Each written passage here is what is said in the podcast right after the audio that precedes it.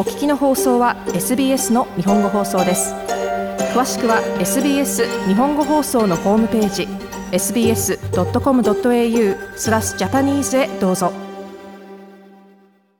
2022年連邦選挙が間近に迫っています。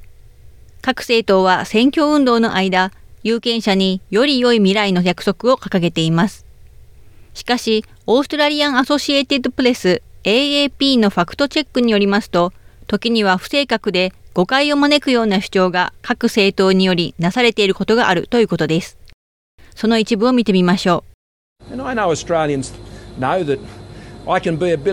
問題を扱うとき、オーストラリア人は私が少しブルドーザー、強引に押し通す人になりうることを知っていることを分かっています。あなたたちも知っているかと思います。しかし、過去2年間にわたって我々がしなければならなかった最も重要なことのいくつかを我々が乗り越えるのを確実にするのに、そうなることは非常に重要でした。これは、この選挙運動中の記者会見でスコット・モリソン首相が時々少しブルドーザーになる可能性があると言ったものです。そしてこれに対して、労働党のアンソニー・アルバニージー代表は、もし勝てば自身はビルダー、築き上げると答えました。I'm a builder. 私はビルダー、築き上げる人、それが私です。もし私が首相に選ばれたら、私はこの国で物を築くでしょう。アルバニージー代表でした。2022年の選挙運動では、スコット・モリソン首相と野党労働党のアンソニー・アルバニージー代表との間で熱い口論が交わされるのが見られました。主張の政治的意味を調査し、誤った情報を防ぐ AAP の発行しているファクトチェックが選挙運動中に両党のリーダーが行った発言の一部を調査しました。5月2日の記者会見で、スコット・モリソン首相は2021年に初めて家を購入した人の数は、労働党が政権を握っていた時よりも約7万人多いと主張しました。AAP ファクトチェックの専門家は、この主張は誤解を招くと述べています。また同じ記者会見でモリソン首相は、労働党が政権を握っていた最後の都市のみに焦点を当て別の主張をしました。モリソン首相は昨年初めて家を購入したオーストラリア人は16万4千人で労働党政権の最後の1年に初めて家を購入した人の数は9万1300人だったと述べました。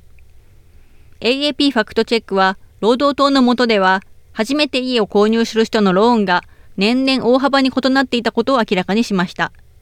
そして月の平均として計算すると、労働党が政権を握っていた直近の期間で見たこの人数は、保守連合の政権下になってからよりも多かったということです。カーティン大学の会計学、経済学、金融学部の住宅と経済の専門家であるレイチェル・ビフォージュ教授は、このモリソン首相の主張は不正確だと述べています。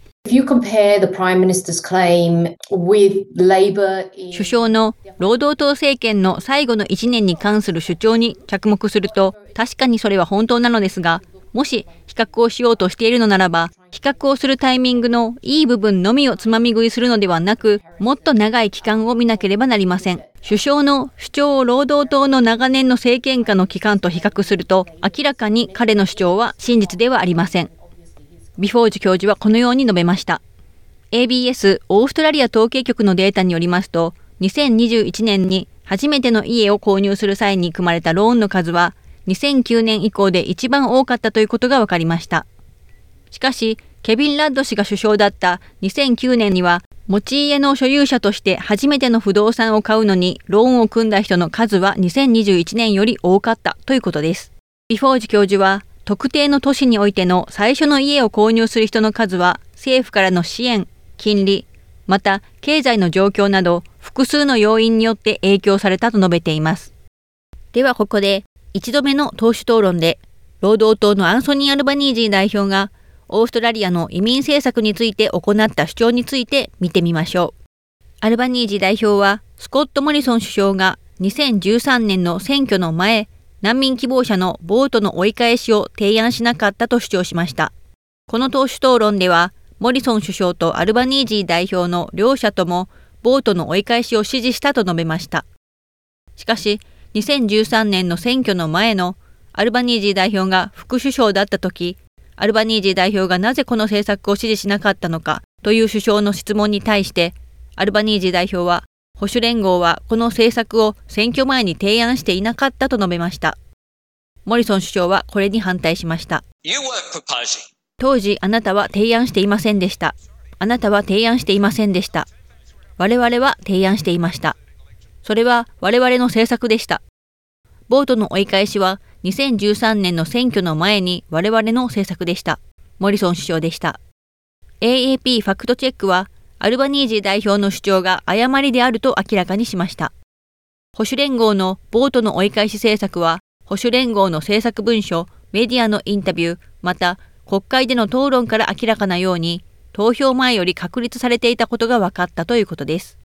例えば2013年7月の文書に当時の野党が安全なところでボートの追い返しを行うための詳細な提案を説明していました。AAP ファクトチェックはまた、この政策が6月27日から9月7日の選挙までの間に複数のメディアの報道の対象であったことを明らかにしました。ニューサウスウェールズ大学の国際難民法カルドーセンターで弁護士、また上級研究員であるマデリン・グリーンソン氏は、ボートの追い返し政策が選挙前の保守連合の提案の要素であったことに同意を示しました。ボートの追い返しは保守連合政府の難民希望者政策の長年の特徴です。そして最近労働党からも支持を受けています。アボット保守連合政府は2013年の選挙でもし選ばれればボート追い返し政策を導入するという公約を持っていました。グリーソン氏はこのように述べました。グリーソン氏によりますと、ボートの追い返しに関する問題を解釈する前には、その状況を理解することが重要だということです。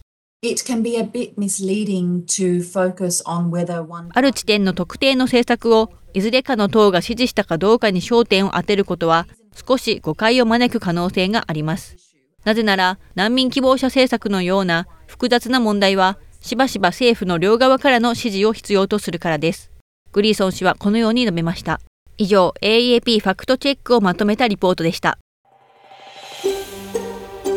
SBS 日本語放送の Facebook ページで会話に加わってください。l i いいねを押してご意見ご感想をお寄せください。